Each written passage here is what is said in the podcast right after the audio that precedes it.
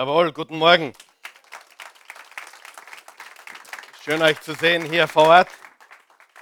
Eine Stunde früher als sonst, aber ihr habt es trotzdem geschafft. Ich freue mich.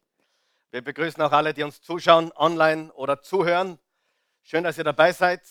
Wenn ihr uns versteht, dann äh, wisst ihr, dass wir die Botschaft von Jesus Christus bringen und wir sind froh, dass wir das tun dürfen. Geben wir den Leuten zu Hause einen kraftvollen Applaus. Wunderbar. Wie heißt unsere Serie, in der wir uns befinden? Generations. Und genau darüber wollen wir heute weiter sprechen. Das ist der dritte Teil in dieser Serie von Botschaften. Und ich möchte euch bitten, damit ihr nicht einschlaft, nochmal aufzustehen. Wir wollen gemeinsam unseren Text, diesen ganz, ganz wichtigen goldenen Text, äh, gemeinsam lesen. Übrigens, ich habe, äh, wie ich meine Bibel aufgeschlagen habe die letzten Tage und äh, Psalm 78 äh, wieder gelesen habe, ich habe das ja oft gelesen die letzten Tage, ist mir aufgefallen, das ist genau in der Mitte der Bibel. Also wenn du die Bibel aufschlagst zu Psalm 78, dann bist du genau im Zentrum sozusagen. Du hast links die Hälfte und rechts die Hälfte. Du hast vor, vorher das Alte Testament und dann nachher das Neue Testament. Und äh, das ist so ein wichtiger goldener Text. Bist du bereit, mit mir zu lesen, laut und kräftig? Oh, ihr seid nicht kräftig heute. Komm, es ist noch früh, aber gebt's Gas. Wollen wir gemeinsam lesen? Super, ist schon ein bisschen besser, noch nicht ganz. Psalm 78, Vers 1, 1, 2, 3 von Asaf zum Nachdenken. Höre mein Volk auf meine Weisungen, gib acht auf das, was ich dir sage. Ich will euch die Geschichte unseres Volkes vor Augen malen. Ihre dunklen Rätsel will ich euch erklären. Was wir gehört und erfahren haben, was schon unsere Väter uns erzählten, das wollen wir auch unseren Kindern nicht verschweigen. Jede Generation soll von den mächtigen Taten Gottes hören, von allen Wundern, die er vollbracht hat. Er gab Israel sein Gesetz, gab den Nachkommen Jakobs seine Gebote. Unseren Vorfahren befahl er es, ihren Kindern bekannt zu machen. So soll jede Generation seine Weisungen kennenlernen, alle Kinder, die noch geboren werden. Auch diese sollen ihren Nachkommen sie einprägen. Sie alle sollen auf Gott ihr Vertrauen setzen und seine Machttaten nicht vergessen. Was er befohlen hat, sollen sie tun und nicht so handeln wie ihre Vorfahren, die sich gegen Gott auflehnten und sich ihm widersetzten. Sie waren untreu und untadelig. Amen. Wort des lebendigen Gottes. Ihr könnt Platz nehmen. Also wir haben gesagt, die nächste Generation für uns in dieser Serie bedeutet was? Die nächste Generation sind alle, die nach uns kommen. Sagen wir das gemeinsam?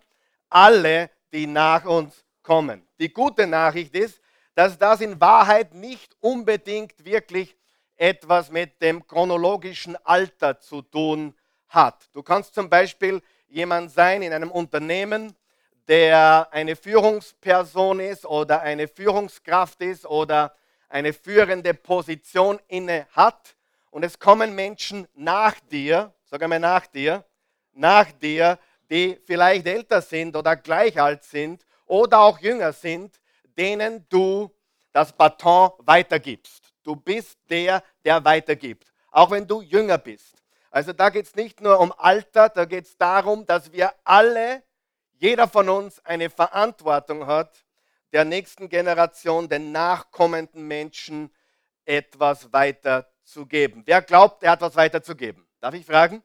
Mhm. Wer glaubt, er hat wirklich was weiterzugeben? Ich glaube, jeder von uns hat was weiterzugeben. Und weißt du, das wirklich Wichtige und das wirklich Großartige und das Gewaltige, was wir weitergeben können, sind unsere Geschichten. Das, was wir erlebt haben. Ich habe eines erfahren. Kein Mensch interessiert sich für das, was ich weiß. Sie sind sehr interessiert an den Geschichten an dem, was ich erlebt habe, das, was ich erfahren habe, das, was ich durchgemacht habe. Wer von euch glaubt, da braucht man ein bisschen, dass man was erlebt hat. Und es ist ganz wichtig, dass wir unsere Story, unsere Geschichte weitergeben. Und das betrifft uns alle für die nächste Generation. Dann haben wir gesagt, gewinnen bedeutet was? Was ist gewinnen? Gewinnen in meiner Generation hat bedeutet, ja, sei in der Schule gut, mach gute Noten, schau, dass du einen guten Job bekommst, dann kannst du vielleicht einmal ein Haus leisten und eine Familie gründen und Kinder haben, die brav sind und Enkelkinder, die noch braver sind und dann hast du es geschafft, dann hast du gewonnen. Stimmt das? Also ich glaube nicht, dass das stimmt. Also für mich ist das nicht gewinnen. Wenn das stimmen würde, hätte ich absolut vollkommen verloren. Ich war weder in der Schule gut, noch anwesend, noch habe ich gute Noten gemacht, noch war ich brav, noch war ich sonst irgendetwas. Aber gewinnen bedeutet ganz was anderes. Heute bedeutet gewinnen, einen Lifestyle zu haben. Das ist, was Menschen glauben. Aber wir glauben das nicht. Wir glauben, dass Gewinnen bedeutet, den nachkommenden Generationen den richtigen Standard fürs Leben zu geben. Welchen Standard? Den richtigen. Die richtigen Werte, den richtigen Charakter, die richtigen äh, Standards, die ein Mensch haben soll. Und dazu brauchen wir drei Dinge, haben wir letzten Sonntag gesagt. Wir brauchen das richtige Denken, wir brauchen die richtigen Beziehungen. Es ist undenkbar, mit dem falschen Denken irgendwie zu gewinnen. Bist du meiner Meinung? Mit dem falschen Denken wirst du immer verlieren und du wirst nie weiterkommen. Auch wenn du es dir noch so vornimmst, wenn du die Wurzel, wenn du dein Herz, wenn du deine Gedanken und Gefühle nicht veränderst, dann trittst du immer an der Stelle, auch wenn du nochmal sagst, dieses Jahr mache ich es anders. Du wirst wieder im Februar abgebrochen haben. Warum? Weil du dein Denken nicht verändert hast, weil du die Wurzel nicht verändert hast, weil du die Grundlage nicht verändert hast. Und Beziehungen, wie wichtig ist, sind Beziehungen? Ganz klar, Beziehungen sind das Um und Auf. Wenn unsere Beziehungen nicht in Ordnung sind, dann können wir nicht gewinnen und wir brauchen den richtigen Einfluss. Und dazu brauchen wir die richtigen Mentoren. Wir brauchen alle einen Paulus oder Paulusse im Leben. Wir brauchen Freunde, die uns äh, schleifen, wie einen Barnabas oder Jonathan. Und wir brauchen Pro Protégés oder Schützlinge wie ein Timotheus. Und was uns wirklich fehlt, haben wir gesagt, ist Weisheit. Lesen wir gemeinsam Jakobus 1, Vers 5. Bist du dort? Wenn es aber einem von euch an Weisheit fehlt, bitte er Gott darum und sie wird ihm gegeben werden. Denn Gott gibt allen gern und macht dem, der ihn bittet, um Weisheit bittet, keine Vorhaltungen. Das ist ein Gebet, was Gott immer beantworten wird ein Gebet, was Gott immer erhören wird, ist das Gebet für Weisheit. Einer meiner Lieblingsverse ist Psalm 32, Vers 8. Ich will dich unterweisen und dich lehren den Weg, den du wandeln sollst. Ich will dich beraten, mein Auge auf dich richten. Wer ist dein Berater? Wohin gehst du, wenn du Fragen hast? Wohin gehst du, wenn du nicht weiter weißt? Und da brauchen wir, wie gesagt, Weisheit. Zurück auf deiner Outline was ist das Leben überhaupt? Lass uns einmal darüber reden, was das Leben ist. Frage Nummer eins. Ist das Leben ein Sprint? Das Leben ist kein Sprint. Wer ist meiner Meinung? Das Leben ist kein Sprint. Wer ist froh, dass es kein Sprint ist? Und was ist das Leben dann? Das Leben ist, was ist das Leben? Wenn das Leben kein Sprint ist, hört es mal ein bisschen, was ist das Leben? Ist das Leben ein Marathon? Das haben wir immer gehört. Wir haben immer gehört, dass es ein Marathon ist. Ich habe sogar gesagt, dass es ein Marathon ist. Wer von euch glaubt, man sollte Sachen überdenken? Wer glaubt, dass man nachdenken sollte über das Leben? Und allgemein denken sollte überhaupt. Wir glauben viele Dinge, die wir gehört haben. Natürlich ist das Leben viel eher ein Marathon als ein Sprint. Aber ich möchte euch heute sagen, das Leben ist auch kein Marathon. Das Leben ist, jetzt hören wir ganz gut zu, und das passt wie die Faust aufs Auge auf unsere Serie. Das Leben ist kein Sprint, das Leben ist eher ein Marathon, aber auch kein Marathon. Das Leben ist ein Staffellauf. Schreib dir das bitte auf. Das Leben ist ein Staffellauf.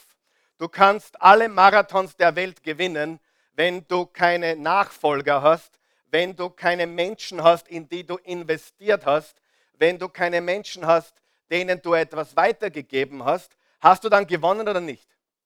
Ich glaube nicht.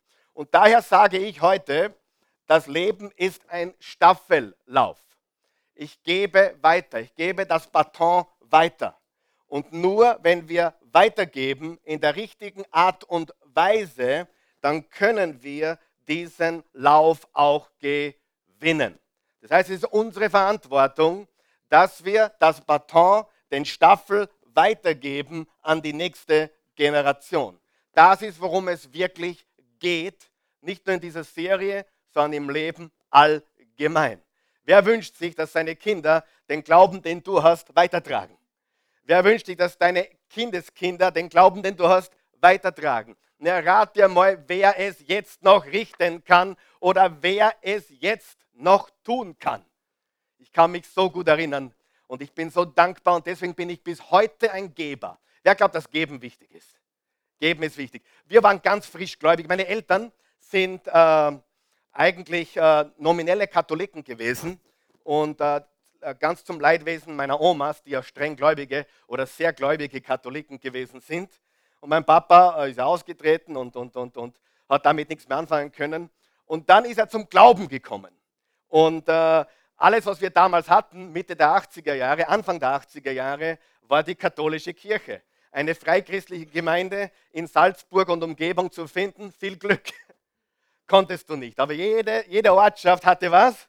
Eine Kirche, eine katholische Kirche.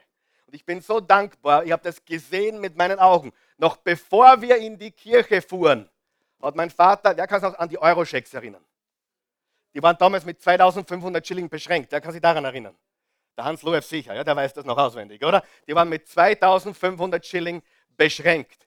Und bevor wir noch in die Kirche gefahren sind, hat mein Papa noch den Scheck ausgefüllt, den Euro-Scheck, ja, und äh, in Vorbereitung, dass wenn wir dann in der Kirche sind, damit er ihn gleich reinschmeißen kann.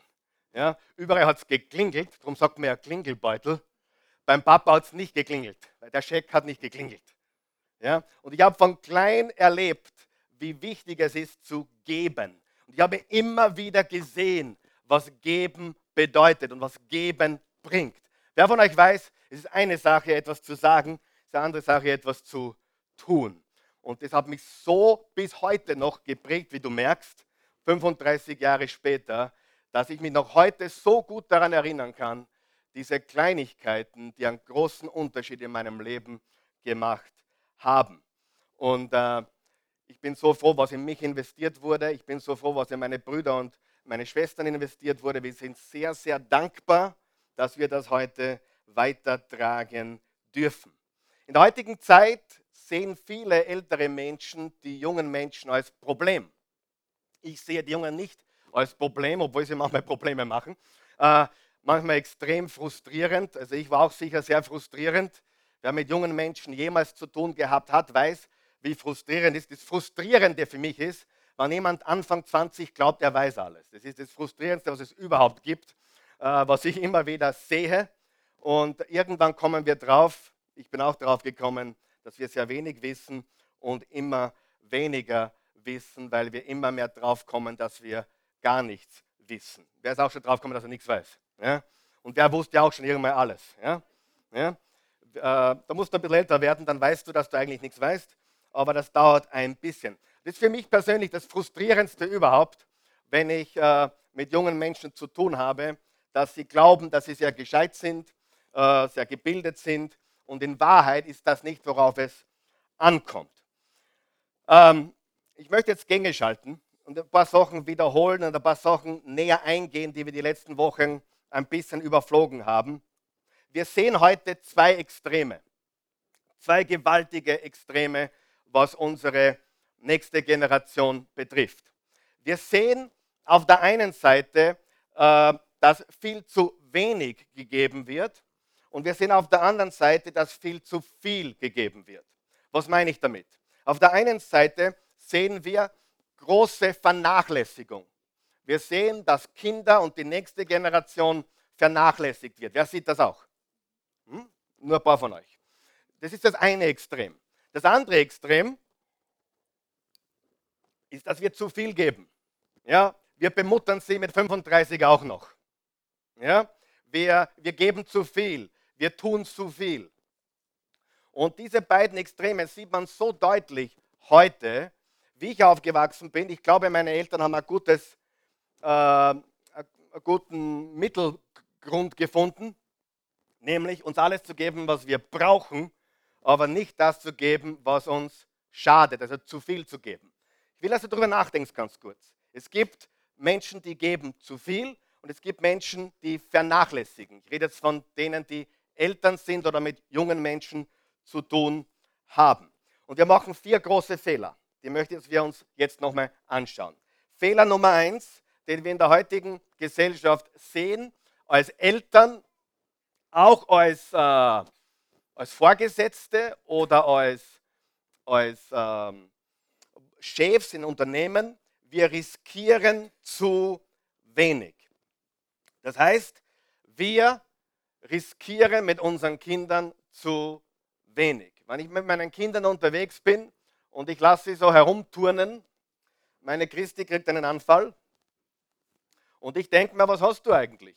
Wir sind von den Bäumen gekraxelt und runtergesprungen und, und, und, und äh, heute, wie ich letztes Mal lustigerweise gesagt habe, hab, setzen wir einen Sturzheim auf zum Schnitzelessen, damit ihnen Schnitzel nicht auf den Kopf fällt. Du siehst heute, ich meine, ich muss immer so lachen. Du, du, du gehst spazieren, bei uns da in Mödling gehen wir spazieren und du siehst die ganzen Radfahrer und die Kinder mit dem Fahrrad und alle tragen einen Sturzhelm.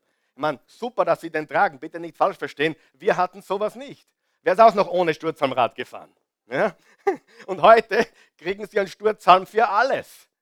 Und wir, nicht, dass das falsch ist, bitte verstehe mich nicht falsch, das ist nicht falsch, aber, jetzt hör mir gut zu, es zeigt, wie unsere Gesellschaft ist. Wir leben in einer Gesellschaft, wo wir um unsere Kinder Angst haben. Ja oder nein? Wir haben extrem große Angst um unsere kleinen Kinder. Stimmt das? Extreme Angst. Also Paranoia fast, würde ich sagen. Wir haben so viel Angst um unsere Kinder und die, die kommen, dass wir nichts mehr zulassen. Ja? Ich meine, ich bin in die Schule gegangen zu Fuß ab der ersten Klasse. Wer ist das auch noch äh, zu Fuß gegangen? Ja? Und heute, äh, weiß ich nicht, äh, äh, schickt man sie mit Sturzhelm zu Fuß und äh, schickt noch den großen Bruder mit. Keine Ahnung, wenn, wenn man selbst nicht mitgehen kann.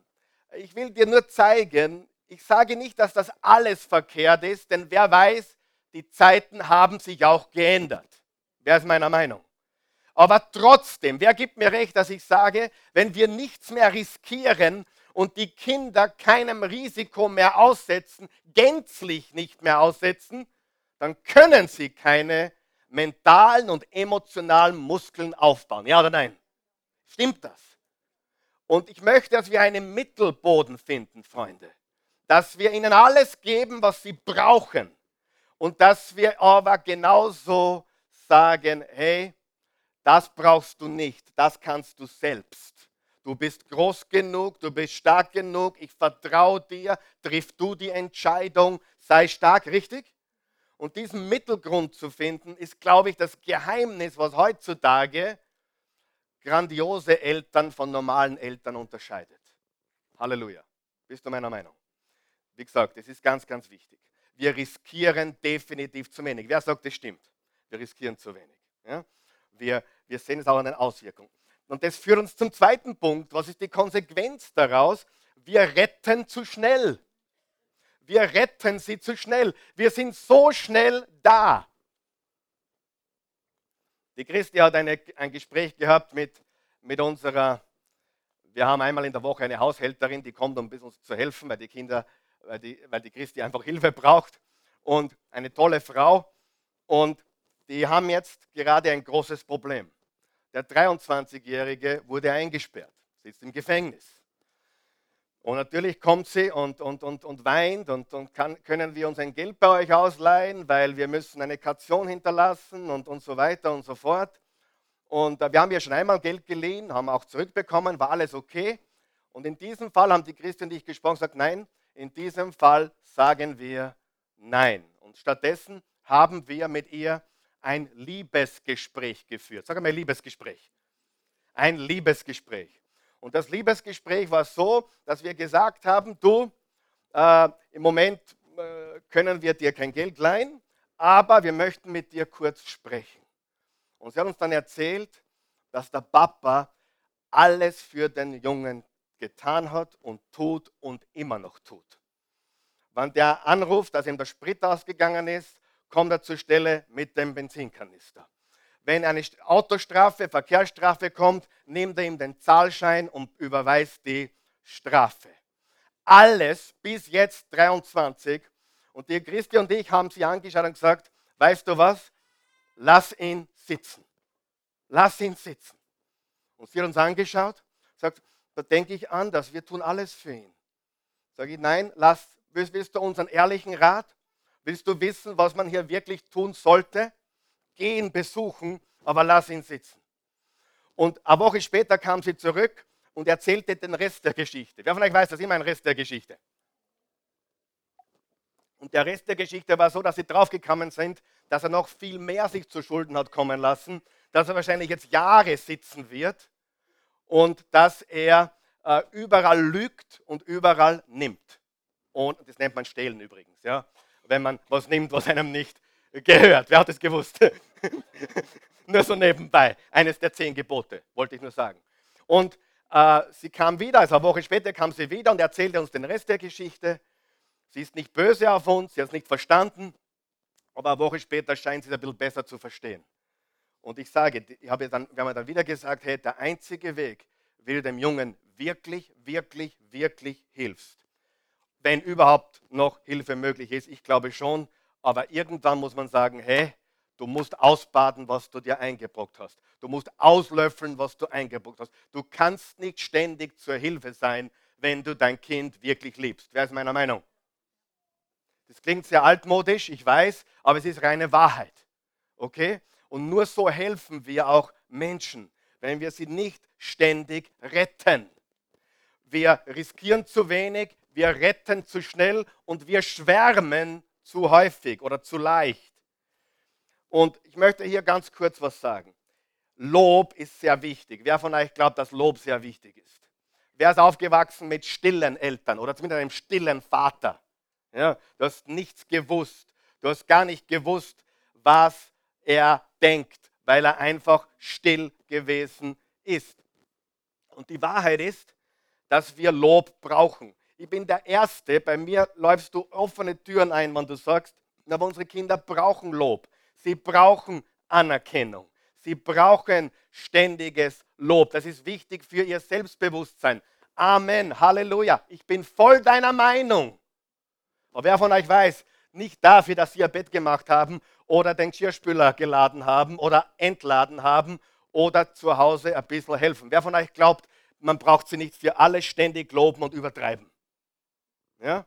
Das ist ganz, ganz wichtig. Wenn wir es übertreiben, dann zählt das nichts mehr. Es hat kein Gewicht mehr. Das ist so wie die Trophäe für die Teilnahme.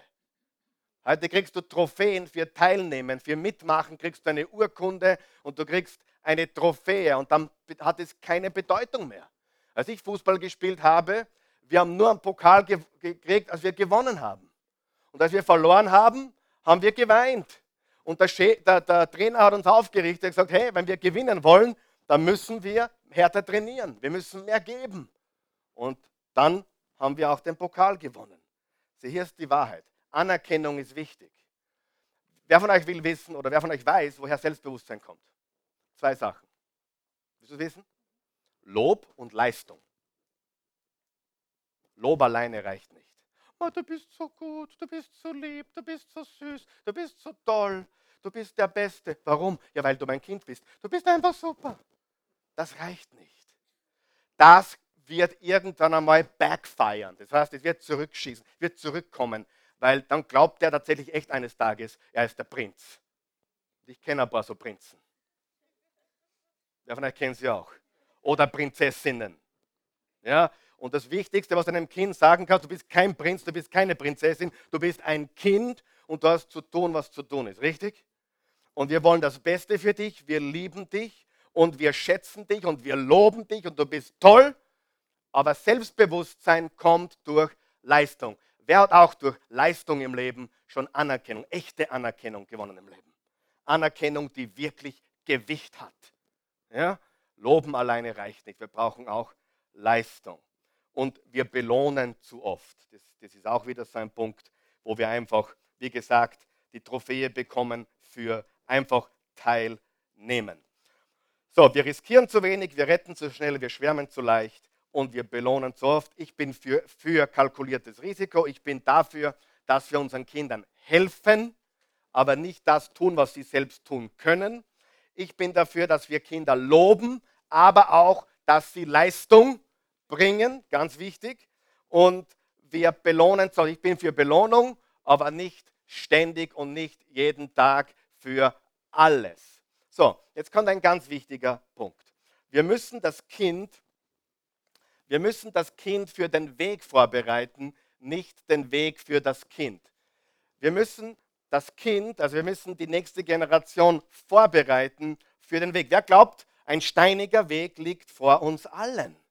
Ja? Wer von euch glaubt, und der Weg, der vor unseren Kindern liegt, ist nicht weniger steinig. Ganz im Gegenteil.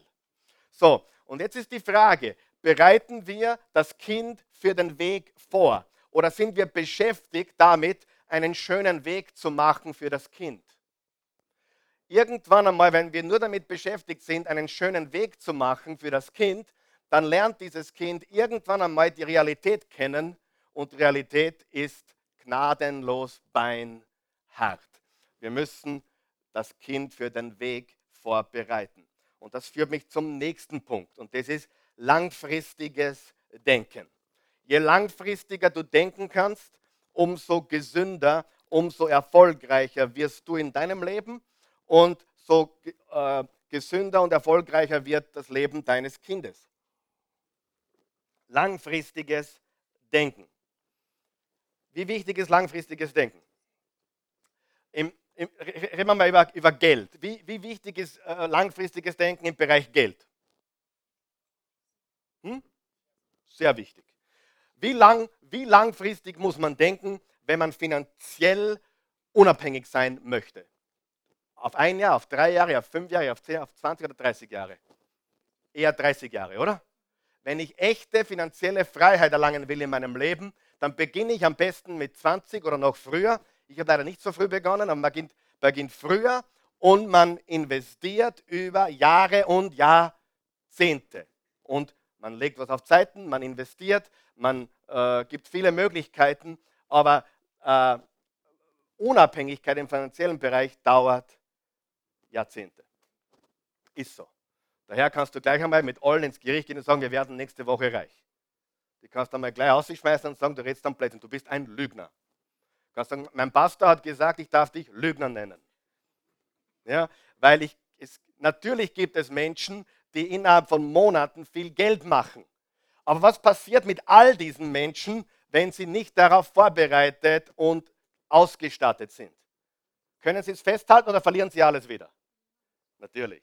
Ja. Seht, das Problem ist ja nicht Geld haben oder Geld nicht haben. Das Problem ist eine Mentalität. Hallo, bist du noch da? Ich bin so unbeeindruckt, wenn jemand mir sagt, er hatte letztes Monat 50.000 Euro verdient. Ich höre es jeden Tag. Und interessant ist, interessant ist, ich höre das wirklich jeden Tag. Ich habe 50.000 Euro verdient letztes Monat oder 100.000. Ich bin so unbeeindruckt, weil das sind Menschen, die muss ich öfters zum Essen einladen weil sie gerade vorgestern ihr Geschäft verloren haben und nichts auf der Seite haben. Verstehst du? Das ist so, so unbeeindruckend, viel Geld zu verdienen. Das ist keine Kunst. Die Kunst ist eine ganz andere. Die Kunst ist, dass du langfristig denkst. Sagen wir das gemeinsam? Langfristiges Denken. Da liegt der Hund begraben. Wie schaut es mit der Beziehung aus? Ist das gleiche gültig? Langfristig. Wie schaut es mit unserem Körper aus? Wenn wir langfristig gesund sein wollen. Dauert auch länger, oder? Dass wir auf dem richtigen Weg bleiben. Alles, was wertvoll ist, benötigt langfristiges Denken. Und kurzfristiges Denken ist tödlich. Absolut tödlich. In jedem Finanzgeschäft, in jeder Beziehung äh, mit den Kindern. Und warum sage ich euch das alles? Hör mir jetzt gut zu, was ich sage. Hör mir ganz gut zu. Hörst du mich, Mama, Papa? Oma, Opa? Hörst du mich? Ganz wichtig wenn wir etwas für das Kind tun, weil das Kind danach verlangt, zum Beispiel, du hast gekocht und der fünfjährige Maxi schmeckt das Essen nicht. Was war bei uns zu Hause, wie mir das Essen nicht geschmeckt hat? Gegessen wird, was am Tisch kommt. Halleluja. Richtig, hat das noch jemand gehört? Gegessen wird was am Tisch. Was machen viele? Keine Mutter und keine Oma. Was machen viele Omas heute und Mütter heute? Na, macht ja nichts, Maxi. Warte, ich mache dir schnell eine Eierspeis. Richtig? Ich gehe geh schon in die Küche und ich mache dir schnell einen Schinken-Käsetoast. Macht nichts. Ja, lass den Spinat und das Gemüse stehen. Maxi, ich verstehe dich. Richtig? Habe ich recht oder stimmt's? Vollkommen richtig. Und wie, und hör mir gut zu, ist das langfristiges oder kurzfristiges Denken? Ist das langfristiges oder kurzfristiges Denken? So, und hier ist das Problem. Hört mir zu. Das kurzfristige Denken, hört mir gut zu? Das kurzfristige Denken fühlt sich, spürt sich im Moment wie Liebe an. Ich hoffe, das habt ihr verstanden. In dem Moment, wo es die Mama tut oder der Papa tut, spürt es sich, fühlt es sich wie Liebe an. Ich tue es ja für den Maxi, weil ich ihn lieb habe. Richtig? Noch einmal, das muss rüber. Das ist halt der zentrale Punkt vielleicht heute. Das kurzfristige Denken, das kurzfristige Helfen, ihn kurzfristig aus dem Gefängnis zu holen, ihn kurzfristig das, den, de, de, die Eierspeis zu machen, weil er das Essen nicht essen will oder sie. Das kurzfristige Denken fühlt sich im Moment, sag mal im Moment, im Moment wie Liebe an. Und ich würde sogar unterstellen, du tust es sogar aus Liebe, weil du glaubst, das ist, du liebst das Kind. Aber was ist wahre Liebe? Wahre Liebe ist, das Beste zu tun zum Wohle des anderen. Amen. Sagen wir das gemeinsam. Das Beste zu tun zum Wohle des anderen. Und wer von euch glaubt, dass das manchmal sein kann, hey, nein, Maxi, du brauchst heute Spinat, du brauchst heute das Gemüse und heute gibt es keine Extrawurst gegessen wird, was am Tisch kommt. Sag einmal Halleluja, öffnet mal ein bisschen, sag einmal Halleluja. Das ist, das ist schon sehr wichtig, oder? Aber wer sieht, dass dieses kurzfristige Denken, und es ist ja ein Problem ist unserer Gesellschaft, ist ja ganz normal. Ich verurteile auch niemanden, ich verstehe es sogar. Ich tat es ja am liebsten auch. Ich verstehe es ja, ich verstehe es wirklich. Wie soll ein Mensch, der in eine Welt der Geschwindigkeit geboren wurde, Wir leben in einer Welt, die war so schnell wie noch nie. Jetzt steht davor, unsere Kinder kennen nichts anderes. Habt ihr mich? Wir haben noch gewusst, warten. Ja? Wir haben noch gewusst, wenn ich wissen will, ob die Claudia für mich heute Zeit hat, 1984, meine erste Freundin. Ich war 1,48, sie 1,73, aber das war kein Hindernis. Es gab eine Parkbank, die war wunderbar, aufgestellt und geht schon. Und mein erster Kuss, ehrlich, ich schwöre, ich verspreche, erster Kuss, ich bin auf die Bank gestiegen, sie ist unten gestanden. War gleiche Höhe, war herrlich. Das war mein erstes Bussi mit 13. Und dann hat man der Roland sie ausgespannt, der war größer. Das Coole ist, ich habe recherchiert, sie ist immer noch mit dem Roland verheiratet. Gott sei Dank. Danke, Roland, dass du mir diese Arbeit abgenommen hast. Ich habe die Christi bekommen. Wahre Geschichte. So nebenbei kostet nichts extra. Ja? Okay. Was wollte ich sagen? Genau, wir haben, wir haben anklopfen müssen, kann die Claudia kommen? Kann mein Nachbar, kann der Markus spielen kommen heute? Alles schnell, sofort, Mikrowelle. Und sie, ich verstehe es. Warum verstehe ich es?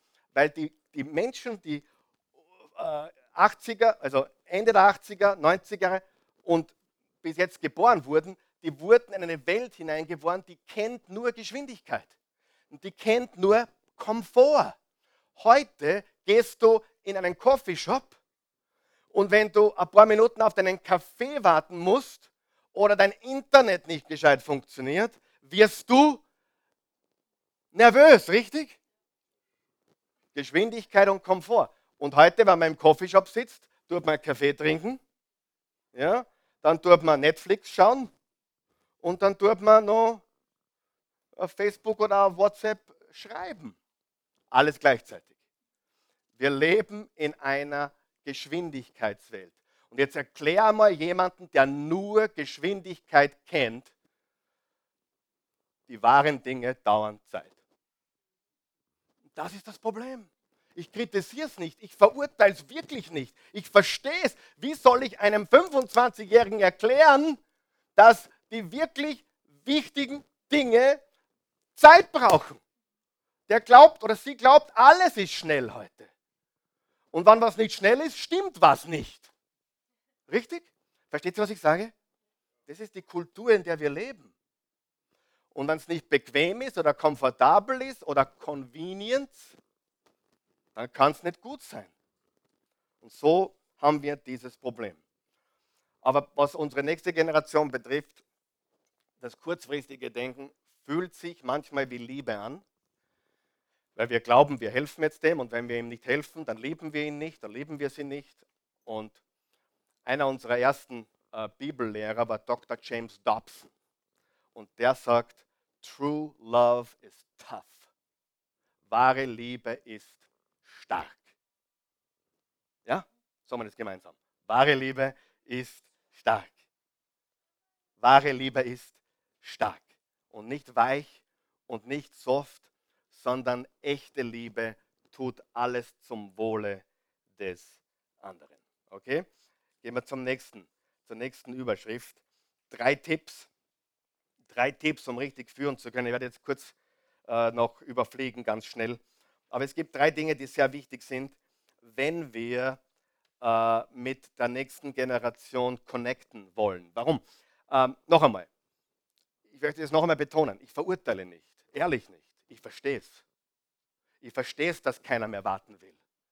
Und es betrifft ja nicht nur die, die Generation der nächsten Generation, es betrifft, was haben wir übernommen? Ich meine, äh, die Millennials äh, sagen, sie haben uns das Selfie geschenkt. Das ist ihre Gabe an uns, ja, Selfie, die Millennials. Und mittlerweile machen es aber nicht nur die Millennials, sondern auch die Babybusters und die Babyboomers und sogar die ganz älteren, reiferen, Entschuldigung, Menschen. Also ich verstehe es komplett. Aber das heißt nicht, dass das richtig ist. Und jetzt drei Tipps, um, um die nächste Generation zu gewinnen oder nicht zu verlieren oder, oder richtig beeinflussen zu können. Das erste ist, denke nicht, denke nicht Kontrolle, denke Connection. Ich meine, den Kontrollfehler haben wir alle gemacht, oder? Ich habe ihn zumindest gemacht. Ich wollte meine Kinder äh, zu spät noch unter Kontrolle haben oder ich wollte junge Leute unter Kontrolle haben. Und ich sagte eines, die wollen nicht unter Kontrolle sein. Ja?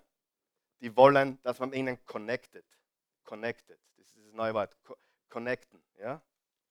Dass wir sie abholen sozusagen. Ich, ich denke, das ist richtig. Und schreibt dir nebenbei hin Einfluss. Einfluss. Statt, statt versuchen zu kontrollieren, äh, versuche sie zu beeinflussen. Positiv zu beeinflussen. Und irgendwann merkst du eh, dass die Kontrolle nicht funktioniert. Dass dieser dieses kontrollieren wollen, beherrschen wollen nicht funktioniert. Und dann geht es darum zu Connection. Nicht falsch verstehen, ein Kind, ein Kind muss tun, was die Eltern sagen. Ja oder nein? Wer glaubt, bedingungsloser Gehorsam? Ja oder nein? Ja? Warum soll ich das? Was das heute für Schwachsinn erzählt wird? Sag ja deinem Kind nicht. Ich weiß nicht, ob ich das sagen darf jetzt. Da kommen Steine vielleicht aber ich sage es trotzdem, meine Meinung. Ja? Ähm, sag deinem Kind nicht, du sollst mir gehorchen, weil ich das gesagt habe. Ich glaube, bis zu einem gewissen Alter schon. Bis zu einem gewissen Alter sollte der Jüngling oder das Mädchen einfach gehorchen, weil es der Papa oder die Mama gesagt hat. Ja? Weil ich es gut mit dir meine. Und wir brauchen nicht für alles eine Begründung geben. Ja, ich habe keine Begründung bekommen, warum ich um 8 Uhr zu Hause habe sein müssen mit 13 oder 12. Ja? Und, aber irgendwann einmal muss man connecten und darf man nicht nur anschaffen. Das führt mich zum zweiten Punkt. Denke nicht Regeln, denke Gleichungen, Konsequenzen. Schreib nebenbei hin Konsequenzen. Konsequenzen. Und ich, ich sage dir, ich habe das eh schon oft gesagt und ich sage es aber jetzt noch einmal, weil es auch hier zutrifft. Aber ähm, wir haben keine Regeln. Die Christen und ich haben keine Regeln. Ja? wir haben keine Regeln. Die einzige Regel, die wir haben, ist, wir lieben einander. Aber wir haben keine Regeln. Also die Christi macht mir keine Vorschriften. Ich mache ihr auch keine Vorschriften. Du sagst, okay, bei, bei uns zu Hause würde das nicht funktionieren. Verstehe ich. Vielleicht, weil die, Basis, weil die Basis nicht stimmt, weil das Fundament nicht stimmt. Weil vielleicht die Voraussetzungen der Beziehung gar nicht stimmen. Ich sage dir, unser, unser Gebot ist das Gebot der Liebe. Der Treue, der Liebe. Und in diesem Rahmen bewegen wir uns. Ja? So, wir, und genau das Gleiche haben wir versucht mit unseren mittlerweile erwachsenen Kindern. Es gibt keine Regeln, aber es gibt Gleichungen. Wer glaubt im Leben an Gleichungen? Saat und Ernte. Ja? Probier einmal, ja, deine Rechnungen drei Monate nicht zu bezahlen und schau, was passiert. Das ist eine Gleichung. Du zahlst deine Rechnungen drei Monate nicht und das passiert. Ja? Und wir müssen, glaube ich, unseren Kindern beibringen, dass es für das, was, wir tu, was man tut, dass es Konsequenzen gibt. Ja? Weniger Regeln, aber mehr Gleichungen. Wer ist mit Regeln aufgewachsen? Und wer hat teilweise die Regeln gar nicht gewusst, warum sie da sind? Ja? Wir haben eigentlich fast keine Regeln, aber wir haben Gleichungen. Wenn du das tust, passiert das. Wenn du das nicht tust, passiert das. Wir haben versucht, unseren Kindern zu lehren, Saat und Ernte. Wenn du das machst, kommt das heraus. Ja? Und das funktioniert meistens wunderbar. Also ich glaube nicht, dass wir durch Regeln die Welt verändern. Ich glaube, dass wir durch Gleichungen und Konsequenzen aufzeigen, die Welt verändern können. Und denke nicht Unterricht, denke Training. Training. Was ist der Unterschied? Erfahrungen, Erfahrungen sammeln. Also nicht zu unterrichten, sondern Training. Ich kann mich noch erinnern, wie mein Papa mich mitgenommen hat auf Geschäftsreisen. Ich kann mich erinnern, wie er zum Direktor gesagt hat, bei mir lernt er in der Woche mehr wie bei dir in der Schule. ehrliche, immer typisch, aber ehrliche Aussage. Ja? Ich nehme ihn mit und äh, wir hätten auf die Genehmigung warten sollen von, von glaube ich, vom, wie heißt der, Schulrat? Die Zeit haben wir nicht gehabt zum Warten, also daher sind wir einfach abgehaut. Ich sage nicht, dass das richtig oder falsch ist. Ich will damit nur sagen, ich habe sehr viel gelernt in praktischen Dingen. Wer auch? Ja? Nicht durch das, was wir sagen, sondern durch das, was wir erleben. Und wenn wir diese drei Dinge beachten, nicht Kontrolle zu denken, sondern Connection zu denken, Einfluss zu denken, Einfluss zu denken, nicht Regeln, sondern Gleichungen, Konsequenzen zu denken und nicht Unterricht, sondern Training, Erfahrungen zu denken. Schreibt er dazu Einfluss, Konsequenzen und Erfahrungen. Und das ist ganz, ganz, ganz, ganz wichtig. Das heißt, wir müssen auch schauen, dass die, die Kids Erfahrungen machen dürfen. Im 1. Chronik 12, Vers 33 steht bezüglich eines äh, Stammes Israels, aus dem Stamm Issachar waren es 200 führende Männer mit ihren Leuten. Sie hatten ein Gespür für den Lauf der Geschichte und wussten, was das Beste für Israel war. Sie hatten ein Gespür für die Zeit, in der sie lebten. Sie verstanden die Zeiten. Und das möchte ich, dass wir tun. Lass uns die Zeiten verstehen, in denen wir leben. Jetzt zum Abschluss kommen wir nochmal zurück zu Vers 7 und 8 von Psalm 78. Psalm 78, ganz kurz noch, Vers 7 und 8. Und da holen wir uns noch drei Punkte heraus und dann sind wir fertig. Psalm 78, Vers 7 und 8, das ist also noch auf der anderen Seite der Outline, glaube ich. Sie alle, Vers 7, bist du dort? Sie alle sollen auf Gott ihr Vertrauen setzen. Was ist unser Ziel? Sie sollen auf Gott ihr Vertrauen setzen. Ich habe eine Studie gelesen und ich wurde weiß im Gesicht. Ich habe eine Studie gelesen aus einem Erfolgsmagazin, was die Erfol 14 Dinge, die die erfolgreichsten Menschen jeden, jedes Wochenende tun. 14 Dinge, hast du mich gehört? 14 Dinge, die die erfolgreichsten Menschen jeden, jedes Wochenende tun. Und keines der 14 Dinge hat von Gott oder Kirche oder Gottesdienst gesprochen. Keiner. Das ist sowas von traurig. Sowas von traurig. Weißt du, je mehr ich mich damit beschäftige, umso weiter entferne ich mich von dieser Erfolgslehre. Und umso mehr verstehe ich, dass das häufig ein Gegner des Wortes Gottes ist. Ich sage da ganz ehrlich, wie es ist. Weil viele Menschen wollen die Prinzipien Gottes und klammern Gott aus. Und ich habe, ja, ich fordere euch jetzt ein Geheimnis. Wollt ihr es wissen? Wie du sofort weißt, sofort, innerhalb von zehn Sekunden, ob jemand zu Jesus gehört oder nicht. Willst du es wissen? In zehn Sekunden. Wer will es wissen? Wer ist Jesus für dich?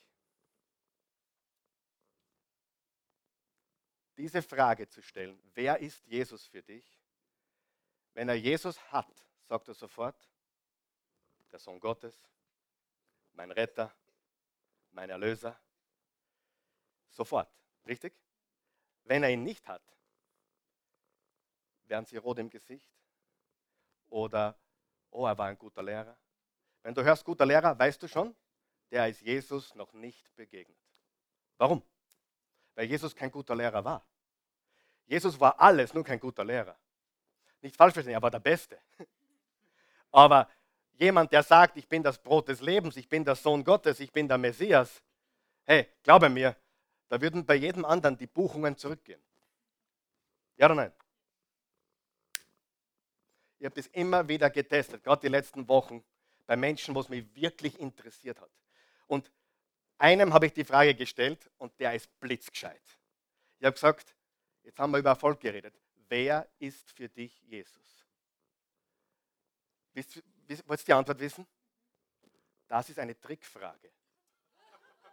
Das war die Antwort. Das ist eine Trickfrage. Und in dem Moment habe ich alles, habe ich in dem Moment alles gewusst, ja oder nein? Alles. Und das war einer der blitzgescheitesten Menschen, die mir je begegnet sind. Das ist eine Trickfrage. Das fragen alle Christen, hat er dann gesagt. Ich habe gesagt, na, ich wollte es wirklich wissen. Aber du fragst jemand, wer ist Jesus? Und du kriegst sofort verbal oder nonverbal die Antwort. Ob er bei Jesus ist oder nicht. Gibt es einen Sinn? Ja oder nein? Sofort. Es gibt keinen, keinen besseren Weg, es sofort zu wissen. Weil jemand, der Jesus Christus kennt, jemand, der ihm begegnet ist, weiß, er ist mein Erlöser, mein Retter, mein Herr und mein Gott. Ja oder nein? In dem Moment. Und jemand, der ihn hat, sagt es sofort gerne und mit voller Überzeugung. Wer ist Jesus für dich? Ich habe es voller Liebe gesagt. Ich habe gesagt, wer ist Jesus für dich? Mich interessiert es. Mein Retter. Wer ist Jesus für dich? Das ist eine Trickfrage. Das ist eine Trickfrage. Na, war kein Trick.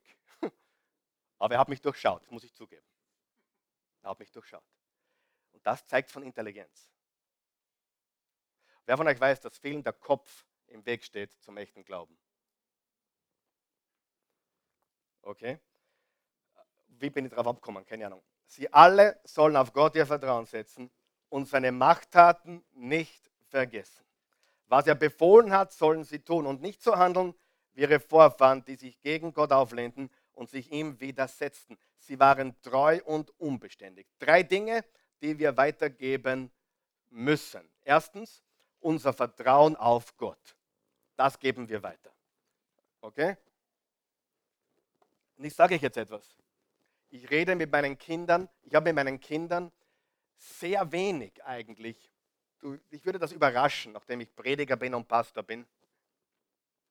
Ich habe mit meinen Kindern sehr, sehr wenig über den Glauben gesprochen. Im Vergleich zu dem, was ich eigentlich beruflich tue. Sehr wenig. Ähm, Teilweise denke ich mir, hätte ein bisschen mehr erzählen sollen und, und, und dann denke ich mir, na, die haben eh alles gehört in den Predigten. Äh, aber die Wahrheit ist, ich hab, wir haben nie den Glauben gepusht. Oder Christi? Nie. Wir haben nie unseren Glauben gepusht. Wir haben nie gesagt, ihr müsst glauben. Ich meine, die Kinder gehen in den Gottesdienst mit. Das ist natürlich, aber keiner hier ist da, weil er heute verpflichtet wurde, also von den Elternkindern, hier zu sein. Ich denke, das, wer wir sind, spricht viel lauter als das, was wir sagen. Und unser Vertrauen auf Gott, denke ich, ist sichtbar in unserem Leben und diese Kinder haben das mitbekommen. Das Zweite, seine Machttaten nicht vergessen. Seine Machttaten nicht vergessen. Was sind Machttaten? Gottes Wunder. Gottes Wunder. Und es ist so viel Rede über Wunder heutzutage. Wer hat auch schon Wunder erlebt?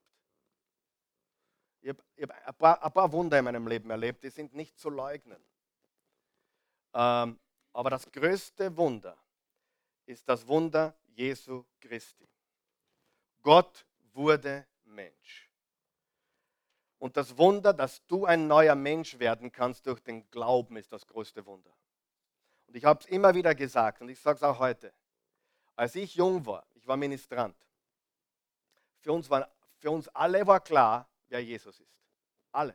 Also, wenn ich an meine Ministrantenkollegen denke äh, oder an, an die Menschen von damals, alle wussten, wer Jesus ist oder wer er, wer er ist. Heute, heute kannst du jeden Sonntag über Jesus predigen. Die Leute scheinen es immer noch nicht zu verstehen. Das ist unfassbar. Sie können es nicht greifen. Das größte Wunder aller Zeiten ist, dass Gott Mensch wurde.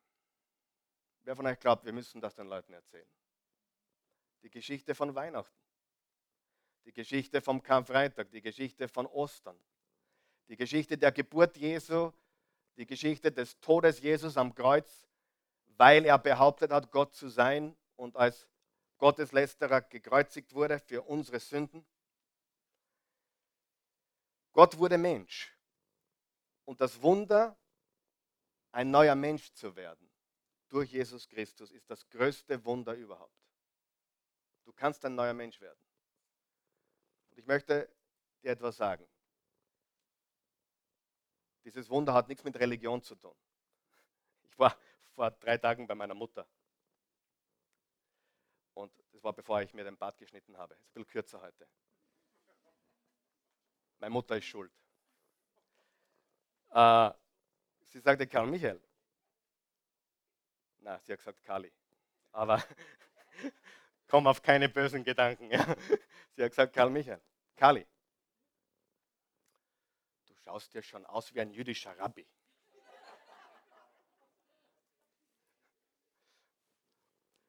Und vor einigen Wochen sagte jemand zu mir, hast du vor, die Religion zu wechseln? Und ich sagte, Religion wechseln geht bei mir gar nicht, weil ich in gar keiner Religion bin. Ich bin in keiner Religion. Und weißt du, Leute verstehen das nicht. Leute verstehen nicht, dass wir nicht von Religion reden. Es gibt Christen, die sind religiös, die glauben an Jesus, ist alles okay. Aber es gibt eine Religion, die heißt Christentum. Aber Jesus Christus ist nicht der Urheber dieser Religion. Jesus Christus ist der Urheber des Lebens. Er ist der Schöpfer von Himmel und Erde. Er ist das Alpha und Omega. Er ist der Anfang und das Ende. Er ist der Weg, die Wahrheit und das Leben. Er ist die Auferstehung. Er ist das Brot des Lebens. Ich kann keine Religion wechseln, wenn ich gar keine habe. Und dann gibt es immer diesen Gedanken, ja, Christen, äh, wenn ich Christ bin, muss ich besser sein. Die gute Nachricht ist, Jesus macht uns nicht besser, er macht uns neu. Falls du das noch nicht gehört hast, ist es Zeit, dass du das verstehst. Es geht nicht darum, dass du besser wirst, es geht darum, dass du neu geworden bist. In dem Moment, wo du Christus deinem Glauben schenkst, bist du ein neuer Mensch. Das Alte ist vergangen, Neues ist geworden. Sieh, wir sind nicht besser geworden, wir, wir waren tot und sind jetzt lebendig geworden. Halleluja. Vom Tod ins Leben, ganz was anderes. Unser Vertrauen auf Gott setzen, das wollen, wir wollen das weiter lernen, seine Machttaten nicht vergessen und unseren kompromisslosen Gehorsam. Unsere Botschaft ist voller Wahrheit, aber eingepackt in Gnade. Weißt du, ich versuche das jeden Sonntag. Dinge zu sagen, die wahr sind, ohne jemanden zu verurteilen. Ich will niemanden verurteilen. Und ich bin so stolz drauf, so stolz drauf, dass wir Menschen aus allen politischen Lagern haben, die da sind oder zuschauen. Ich bin so stolz drauf, dass wir Menschen aus allen religiösen oder kirchlichen Lagern da haben oder zuschauen. Ich bin so dankbar, dass wir sogar Menschen haben, die unserer Botschaft folgen, die vielleicht anders denken über Beziehung, ganz anders denken über Beziehung. Und trotzdem sagen wir die Wahrheit. Ich war ganz erstaunt bei der letzten Serie über Love. Da waren ein paar harte Dinge dabei. Da waren ein paar Dinge dabei, die, die wenn du anders lebst, die tun weh. Aber ich sage, die Menschen wollen die Wahrheit hören. Sie wollen die Wahrheit hören. Unser kompromisslosen Gehorsam, unsere Botschaft muss sein voller Wahrheit, aber eingepackt in Gnade. Freunde, wollen wir das tun?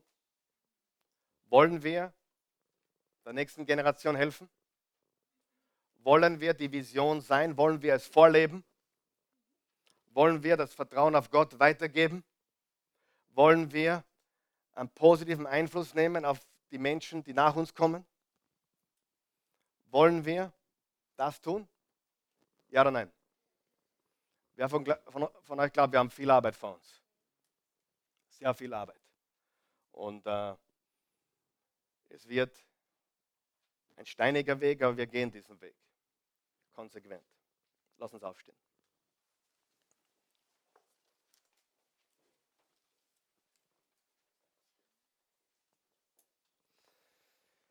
Oh, guter Gott, wir loben dich, wir preisen und erheben dich. Wir danken dir für deine unendliche Güte und Gnade. Wir danken dir dafür, dass du uns Menschen liebst, so wie wir sind. Dass du uns keine Vorhaltungen machst, dass du uns nicht, nicht verurteilst, sondern dass du uns annimmst, wie wir sind. Und Gott, in all dem, was wir gesagt haben heute, könnten wir auf die Idee kommen, hey, wir haben, wir haben versagt, wir sind gescheitert. Und ich denke, dieses Gefühl könnten wir alle haben, jeder von uns. Und das ist auch in Ordnung, dass wir das Gefühl haben, denn die Wahrheit ist, wir sind alle gescheitert. Wir haben alle daneben gehaut, wir haben alle Fehler gemacht, wir haben alle gesündigt. Sie, du musst eines wissen, ich habe manchmal in der Welt draußen das Problem, wenn ich sage, hey, wir sind alle Sünder vor Gott. Das verstehen sie nicht. Und dann versuche ich das zu erklären, warum wir einen Retter brauchen, weil wir eben alle Sünder sind. Und mit dem Wort Sünder haben sie ein Problem. Und dann sage ich immer Folgendes. Ich sage es so, dass du es verstehst. Wer hat es schon gehört? Niemand ist perfekt. Eben. Ich habe noch keinen Menschen getroffen, der mir dann nicht zugestimmt hätte, ja, ich bin auch ein Sünder. Aber wenn du das so siehst oder so meinst, ich gebe dir recht. Absolut. Und es ist die Wahrheit. Wir haben alle gesündigt. Wir haben alle eigentlich keine Chance. Und deswegen hat Gott seinen Sohn Jesus gesandt. Und das ist das größte Wunder von allen. Wenn du hier bist heute Morgen oder uns online zuschaust und du hast mit Religion nichts am Hut, nie gehabt, oder du warst in einer Religion drinnen. Du bist ausgebrochen und endlich frei und du denkst dir, nie wieder. Ich verstehe dich hundertprozentig. Ich will das auch niemals haben in meinem Leben. Ich möchte aber Gott nicht verpassen. Ich möchte nicht Gott und die Wahrheit und das echte Leben verpassen. Und wenn du dazu gehörst und sagst, ja, das will ich. Ich möchte auch frei sein von Religion, aber ich möchte den Gott, den Schöpfer von Himmel und Erde kennen. Ich möchte diesen Jesus kennen, dass wenn mich jemand fragt, wer ist Jesus für dich, dass ich sofort sagen kann, er ist mein Retter, er ist mein Erlöser, er ist der Sohn Gottes, er ist der Schöpfer von Himmel und Erde und ich glaube an ihn. Ich habe ihm vertraut. Es ist noch nicht lange her, aber ich habe ihm vertraut. Ich vertraue ihm. Die Frage, die Antwort auf die Frage, wer ist Jesus für dich, ist die wichtigste Frage, die du jemals beantworten wirst. Es ist kein Wunder, dass Menschen bei dieser Frage nervös werden. Das ist die wichtigste Frage. Und auch hier, ich möchte dir noch was sagen, was, was, was, was auch immer funktioniert. Immer. Wenn ich wo einen Vortrag halte oder jemand, mit jemandem spreche oder eine Gruppe von Menschen spreche und ich zitiere gewisse Menschen, ich zitiere gern den John Maxwell und ich, ich zitiere gern ähm, andere große Männer, die ich schätze, von Einstein bis, keine Ahnung, alles. Manchmal sogar Konfuzius, wenn es passt. Alles. Niemand zuckt, niemand zwinkert, nichts. Ganz normal. Alles geht ganz normal weiter. Jedes Mal, jedes einzige Mal, immer. Ich habe das getestet über Jahrzehnte jetzt. Immer wenn ich Jesus zitiere, wird es nervös im Raum. Jedes Mal. Ich habe das hunderte Male probiert. Hunderte Male. Unerklärlich eigentlich, oder? Unerklärlich. Du redest über jedes Buch, was du gelesen hast in irgendeinem Buch. Alles bleibt ruhig. Du sagst jetzt plötzlich, in der Bibel steht, und du siehst Menschen nervös werden. Ich habe es getestet. Du kannst alles sagen, immer, überall und jeden zitieren. Aber bei Jesus wird es anders. Und ich weiß natürlich, warum das so ist. Weil das genau der Name ist, der alle Geister Jesus. Und damit du nie wieder nervös sein brauchst und damit du nie wieder die Frage haben musst, bin ich ein Kind Gottes, komme ich in den Himmel, habe ich ewiges Leben, bin ich gerettet, lade ich dich ein, mit mir zu beten. Beten wir. Guter Gott, ich komme zu dir, wie ich bin. Ich glaube, dass du mich liebst. Mehr als ich momentan verstehe. Du liebst mich. Du bist die Liebe. Ich bitte dich, Herr Jesus Christus, komm in mein Leben. Ich öffne dir die Tür. Ich lasse dich herein. Verändere mich gebe dir mein Leben.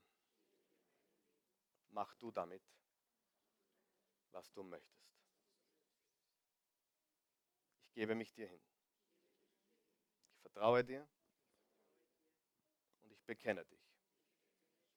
Jesus Christus, mein Herr, mein Retter und mein Erlöser. Ich danke dir, dass ich jetzt dir begegnet bin dass ich weiß, dass ich ewiges Leben habe. Danke. Jesu Namen. Amen. Gott ist gut. Danke, Jesus. Danke, Jesus. Danke, danke, danke, Jesus.